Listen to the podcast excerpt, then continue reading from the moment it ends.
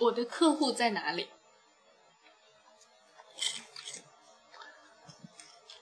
你的客户在哪里？只有你知道，没有人会告诉你这个答案。你的客户就在你的身边，而跟你最亲近、最相信你、最喜欢你、最愿意跟你说话的人是你的客户。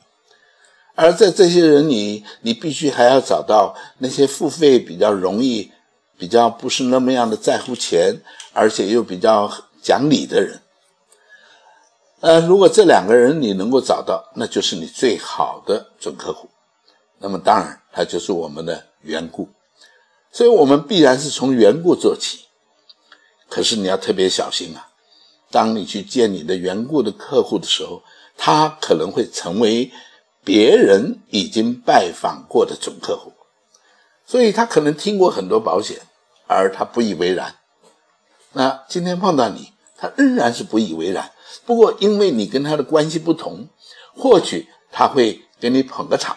我想这不是你要的，所以即使是缘故，你都得要非常非常的小心，因为你可能做的不够好，而在你的缘故面前失去了被尊敬的那个感觉，你被他们排挤，被他们否定，而从此好朋友变成。漠不关心的路人，所以答案当然是缘故。那怎么样开端这个缘故市场的销售，这个是你应该要先去学习的部分。